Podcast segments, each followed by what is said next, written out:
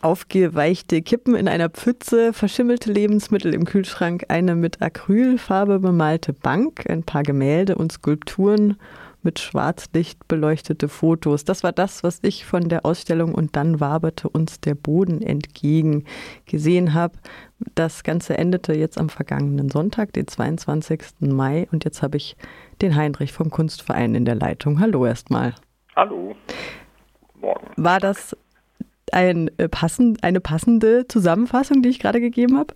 Ja, auf jeden Fall. Also ähm, habe hab mich gerade sehr gefreut. Ich bin auch noch mal in Gedanken wie durch die Ausstellung gewandelt und ähm, ich, also was finde ich auch an deiner Zusammenfassung ganz gut war, dass ähm, mehr wie so einzelne Elemente, die so auftauchten, aber man jetzt gar nicht sagen kann, dass sich das alles unter einen ganz großen, ähm, ja, irgendwie einen Überbegriff alles fassen lässt. Denn ich glaube oder im besten Falle hoffe, dass das Erlebnis bei dieser Ausstellung so war, dass man da durchgewandelt ist und dann immer mal wieder was entdeckt hat. Also die Dinge, von denen du jetzt gesprochen hast, die Pfütze oder diese verschimmelten Dinge im Kühlschrank.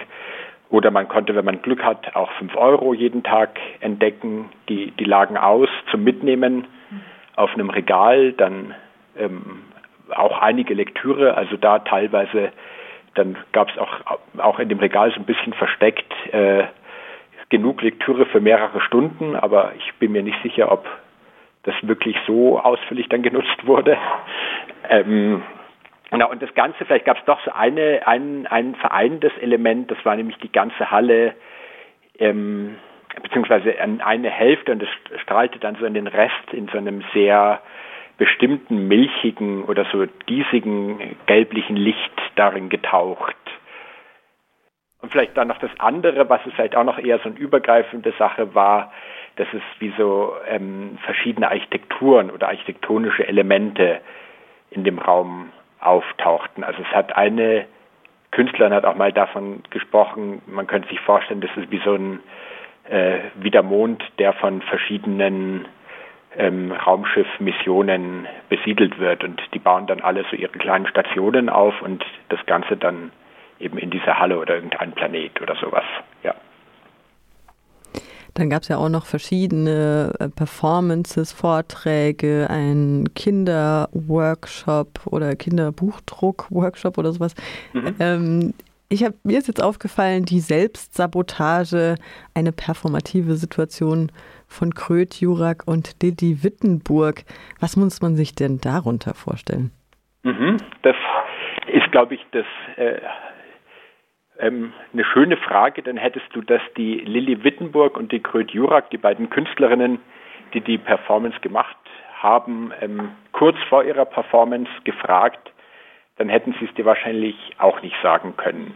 Also der, der Titel war wirklich Programm, ähm, dass sie auch den Prozess, sich praktisch im Prozess des Performance sabotiert haben. Und da ein, ein ähnliches Vorgehen auch gewählt haben, das nur noch mal mehr auf die Spitze getrieben oder zugespitzter, ähm, wie wir bei der Arbeitung auch der Ausstellung gewählt haben, dass man sich versucht, also das ist letztlich dann doch ziemlich schwierig, in einen Prozess reinzubegeben, wo man nicht so sehr auf schon festgeformte Verhaltensmuster, ähm, Identitäten, ähm, auch ähm, größere, also Rahmenstrukturen wie ähm, Aufgaben, Rollenverständnisse, ähm, dass man darauf nicht so sehr zurückfällt, sondern ein Stück weit versucht, sich so einer ähm, ungewissen, unbekannten Situation hin zu öffnen oder sich da zumindest reinzubegeben. Und die beiden haben also eine Sache war dann tatsächlich doch vorgegeben. Sie haben nämlich das Publikum gefragt, ob sie ihnen Fragen stellen können jeder aus dem Publikum konnte eine Frage stellen und dann gab es 40 Minuten Zeit, in denen die zwei Performerinnen die Aufgabe sich gestellt haben, diese Fragen zu beantworten. Und dann wird es tatsächlich zu einem so eine Art gemeinsamen, gemeinsamen äh, Ritt mit Performerinnen und Publikum durch diese Fragen. Und ähm, dadurch, dass es Fragen aus dem Publikum waren, hatte, glaube ich, auch jeder, ähm, fühlte sich jeder zumindest an einer Stelle angesprochen. Und nur als ein Beispiel, also eine Frage war, ähm, was hält den Boden, was hält den Boden fest? Und dann war eine Antwort, ähm, your own weight, also unser, unser eigenes Gewicht hält den Boden fest. Genau, und vielleicht noch zu dem Background dazu, ähm, ja, mit diesem Selbstsabotage, das ist äh, bei der Grüt Jurak, das ist eben eine, die schon sehr lange und äh, auch erfolgreich Performerin ist, auch so eine Methode vielleicht, um aus einer Professionalität wieder rauszukommen auch bei dem Vortrag von Lars Bang Larsen, dann, was war die letzte Veranstaltung, mhm. wurde ja auch die Frage gestellt, in, wenn ähm, die Wahrnehmung sich verändert, wenn man ähm, psychoaktive Substanzen zu sich nimmt, stellt man sich selbst vielleicht auch in Frage. Da war, glaube ich, so ein Zitat, ich bin aus Plastik, ich bin mhm. veränderlich oder sowas. Ja, ja. Das äh, ist vielleicht auch, spielt da vielleicht auch so ein bisschen rein in diese Selbstsabotage? Ja, ja. absolut. Mhm. Also das eigentlich war die Selbstsabotage wie so ein, ein, etwas, was so die verschiedenen Themenfelder, die wir, wir haben die Ausstellung in der Arbeitsgruppe entwickelt und das waren drei Themen, von denen wir ausgegangen sind. Das Psychedelische, dann Kommunismus im Sinne, also definitiv nicht im Sinne von Stalinismus oder real existierendem Sozialismus, sondern erstmal ganz einfach im Sinne von Vergemeinschaftung. Und als drittes Wechselverhältnisse, Durchdringungen oder wie wir es auch genannt haben, Vermatschungen von menschlichen und nichtmenschlichen. Und all diese drei Aspekte, sowohl das Psychedelische als auch Kommunismus, eben als auch dieses Bewusstwerden, dass wir vielleicht ähm, auch in unserem Handeln immer ganz stark von Nichtmenschlichen ähm, mit, das mitbestimmt wird, ähm, die zielen eigentlich alle auch mit darauf ab oder es, da, davon ist es Teil, dass man merkt, wir sind doch nicht ganz so souverän und selbst ja selbstbestimmt und abgeschlossen und unabhängig wie es ähm, eigentlich in dieser westlichen Subjektkonzeption, also der eben dieser Vorstellung eines selbstbestimmten Handelnden ähm, uns in den letzten 2000 Jahren Geistesgeschichte, aber auch einfach im Alltag suggeriert wird. Ähm, und da sind Halluzinogene natürlich ein extremes Beispiel, denn ähm, jetzt bei einer guten, ähm, guten Dosis ähm, kommt es schon zu Erlebnissen der Selbstauflösung. Also dass man, also was glaube ich generell, es lässt sich so gut wie eigentlich nicht sagen, was wirklich jetzt bei allen Menschen bei der Einnahme von halluzinogenen Substanzen, äh, was da irgendwie das Vereinende ist, weil das bei jedem Menschen sehr, sehr anders verläuft. Aber ich denke, eine Sache, die trifft doch bei den meisten zu, dass so die Grenzen zwischen Äußerem oder zwischen Wahrnehmung, das was von außen kommt, und Innerem im Sinne von Empfindung, Bewusstsein, dass sich das nicht mehr so klar trennen lässt und eben dann bei ähm, im Extremfall das wirklich bis hin das, also, äh, ja, zu einer Selbstauflösung oder auch zu dem Gefühl der vollkommenen Auflösung in so einem Strom von Eindrücken ähm, dazu führen kann. Letzte Woche hattest du auch von dem 24-Stunden Asset Survival Training erzählt und hast auch gleich vorangeschoben, dass ihr da keine äh, Substanzen konsumiert habt. Jetzt ist die Ausstellung ja vorbei. Es gab einige äh, Veranstaltungen. Was waren deine Highlights? Das haben wir jetzt nicht vorher abgesprochen oder so. Nee, es war lustigerweise tatsächlich auch also es war schon auch diese Performance ähm, Self-Sabotage, weil das Lustige war, dass man dann auch als Publikum ein Stück weit also es war überhaupt keine Performance, wo man jetzt als Publikum beschimpft wurde oder sowas, sondern es war eigentlich sehr einladend. Aber trotzdem ähm, hat man dieses äh, Ausgeliefertsein oder ich glaube, ähm, also was vielleicht auch dazu gehört, ist so ähm, Peinlichkeit, genau.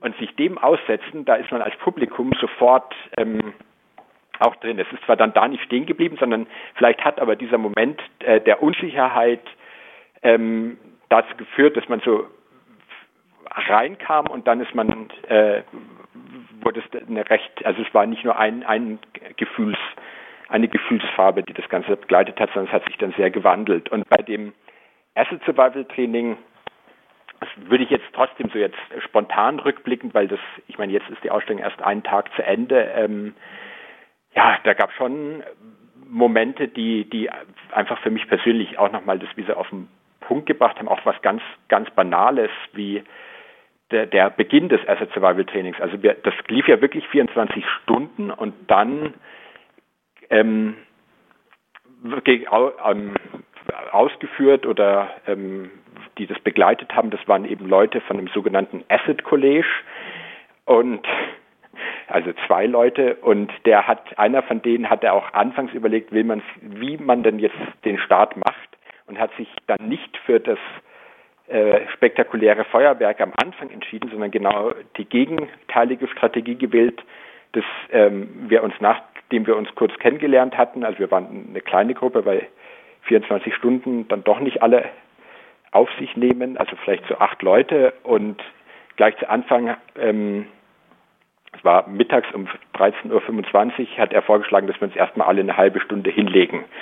Ähm, und dann lagen wir, der Kunstverein hat eine sehr schöne Dachterrasse, dann lagen wir da auf der Terrasse und ich bin oft auf der Terrasse, weil ich ähm, glücklicherweise oder leider noch zu den Menschen zähle, die regelmäßig rauchen. Und mir ist aber nie ähm, so und das war auch nicht irgendwie, wir haben jetzt auch keine Meditationsanleitung oder irgendwie sowas bekommen, aber es war plötzlich, ähm, und wie gesagt, auch keine Substanzen genommen, und plötzlich war trotzdem so mit diesem Hinlegen, und ich glaube, das kennt man ja auch, wenn man es irgendwie so kurz mal aus was rausfällt, kamen plötzlich diese ganzen Umgebungsgeräusche mit, mit der, ähm, hier der B31, die am Kunstverein vorbeiläuft, der Dreisam, die ganzen Vögel, die Blättern, jeder kleinste Windhauch, und das ähm, wurde plötzlich massiv äh, verstärkt. Also und das war eigentlich ein ziemlich gutes Erlebnis. Und dann haben wir ähm, ja, dann haben wir auch noch so Dinge gemacht, ähm, dass wir uns in der Ausstellungshalle in, in der Gruppe bewegt haben. Ähm, auch das ganz, ganz einfach, also nicht irgendwelche ähm, äh, esoterischen Tanzübungen oder sowas, sondern wir sind nur im Kreis gelaufen und da gab es aber dann auch plötzlich so Momente, wo das wirklich ähm, man das Gefühl hat, das ist jetzt so ein, ein Organismus, der sich bewegt. Also das soll, ich glaube, ähm, das ist jetzt nicht, äh, also auch das mit der Selbstsabotage ähm, oder dieser Ich-Auflösung von Psychedelika ist jetzt nicht ein reines Plädoyer dafür, dass wir uns jetzt vollkommen in der Gruppe auflösen müssen oder ähm, aber ich sehe jetzt so in den Entwicklungen, die für die ein Survival vielleicht notwendig ist, also davon geht auch dieses Asset College aus, dass unsere Welt vielleicht schon untergegangen ist oder ich meine jetzt in den letzten Monaten hat sich das Ganze auch noch mal äh, noch mal weiter verschärft. Ähm, da denke ich, ist es kann ganz gut sein als ein eine Möglichkeit zu vielleicht einem lustvolleren Überleben ähm, versuchen wieder zu einer Form von Gemeinschaftlichkeit zu finden und weniger die eigenen Interessen und Bedürfnisse nur denen zu folgen, die ja letztlich nie, schwer zu sagen, ob das die eigenen sind oder ob die eben auch wieder durch einen riesigen Apparat, der oft auch Kapitalismus genannt wird, ähm, mitbestimmt werden. Ihr hattet auch eine Kooperation oder diese ganze Ausstellung ist aus einer Kooperation mit einem anderen Kunstverein äh, raus hervorgegangen. Stimmt das? Kannst du darüber was ja. erzählen? Das war der Kunstverein Langenhagen. Das ist ein kleiner Vorort von Hannover und vom den Räumen her auch ein ganz, also es ist sehr viel kleinerer Kunst, also kleinere Räume als jetzt der Kunstverein Freiburg und in, ähm, deshalb auch war das so ein echt oder relativ langer Prozess, in dem jetzt diese Ausstellung mit einer kleineren Arbeitsgruppe aus Künstlerinnen und ähm, dem Leiter des Kunstvereins dort und meiner Kollegin Theresa Rösler, der Leiter dort, der heißt Sebastian Stein und mir eben entwickelt wurde. Und da hatten wir erstmal ein Symposium in einer Schule, die jetzt, also die schon seit einigen Jahren leer ist und also von verschiedenen selbstorganisierten Gruppen ähm, als Treffpunkt verwendet wird. Also vielleicht ganz bisschen ähnlich wie in Freiburg das Kreta-Gelände, nur noch sehr viel undefinierter. Ähm, und das Symposium hieß The Way In is the Way Out und da haben wir versucht, eben so diese drei riesigen Themenkomplexe, Psychedelik, Kommunismus, Durchdringung menschliches, nichtmenschliches auch ein Stück weit theoretisch zu bearbeiten. Und dann kam eine Ausstellung im Kunstverein Langenhagen, die hieß wir stolperten den Hügel hinab und begegneten einer Form und darauf folgte dann so mit ungefähr ein Dreivierteljahr später in Freiburg und dann waberte uns der Boden entgegen. Also die Ausstellung, die jetzt im Kunstverein lief. Eine Doppelfrage. Was nimmst du mit und gibt es einen Ausblick auf das Programm? Was kommt als nächstes im Kunstverein?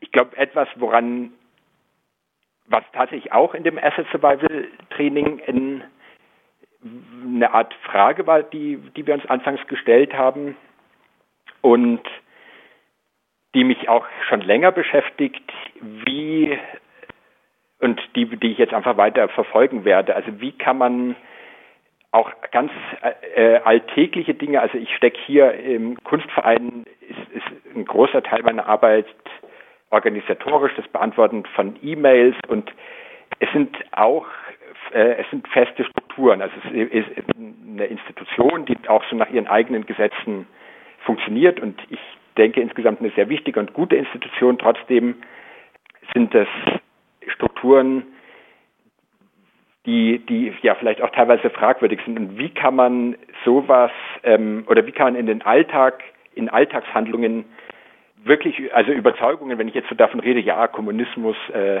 Psychedelik, aber wie kann sich sowas wirklich in so einem alltäglichen Handeln oder gibt es so ganz punktuell vielleicht sowas wie Mini-Rituale, ähm, die, die den Ausblick auf was anderes öffnen? Und natürlich ist jetzt so eine Institution wie der Kunstverein Freiburg hofft, in seiner Ausstellungsarbeit sowieso immer mal wieder Ausblicke auf anderes zu öffnen, aber ich denke, das muss vielleicht noch mehr in, in, so, ein, in so ein alltägliches äh, Handeln hineinkommen. Und dann das Zweite, was jetzt hier so passiert zum Thema Ausblick, ähm, ist, die nächste Ausstellung ist eine Einzelausstellung mit einem Künstler, der in, in Frankreich lebt und auch äh, ähm, tunesische Wurzeln hat und der ähm, knüpft eigentlich ein bisschen an das an, was wir auch in der Ausstellung gemacht haben, so ein Arbeiten mit Objekten und ein Versuch, also zum Teil sind so Objekte von ihm dann auch sowas wie wirklich ständige Begleiter, die er immer wieder in andere Konstellationen bringt und, und er geht dann so auch den Geschichten nach. Das ist jetzt was, was wir in der Ausstellung nicht so sehr hatten, aber er versucht auch so den Geschichten nachzugehen, die in solchen Objekten vielleicht ja sich speichern. Ähm, also das äh, Objekte, die Leute in, im Gebrauch hatten, also es sind teilweise landwirtschaftliche Instrumente oder sowas, ähm, oder äh, kommt das meiste kommt aus einer Sammlung von von einem verlassenen Haus in Frankreich und er versucht da ähm, wie so neue neue Konstellationen draus zu gewinnen. Und dann als nächstes kommt dann noch ein wieder eine Einzelausstellung mit jemandem, der im Video arbeitet und da ist wieder dieser Aspekt oder die Frage nach dem Durchdringungen oder einer Möglichkeit vielleicht einer, also Durchdringungen menschlich, nichtmenschlichen und der Möglichkeit einer vielleicht nicht ganz so anthropozentrischen Form der Wahrnehmung steht da dann eher im Vordergrund. Und der Kunstverein nimmt natürlich auch gerne neue Mitglieder, nehme ich an. Dann kostet der Eintritt auch nur noch 1,50. Ja, und sonst kostet er nämlich 2 Euro. Also mal spannend. nee, sonst ist der Eintritt kostenlos, wenn man Mitglied ist und stimmt, und sonst kostet er 1,50.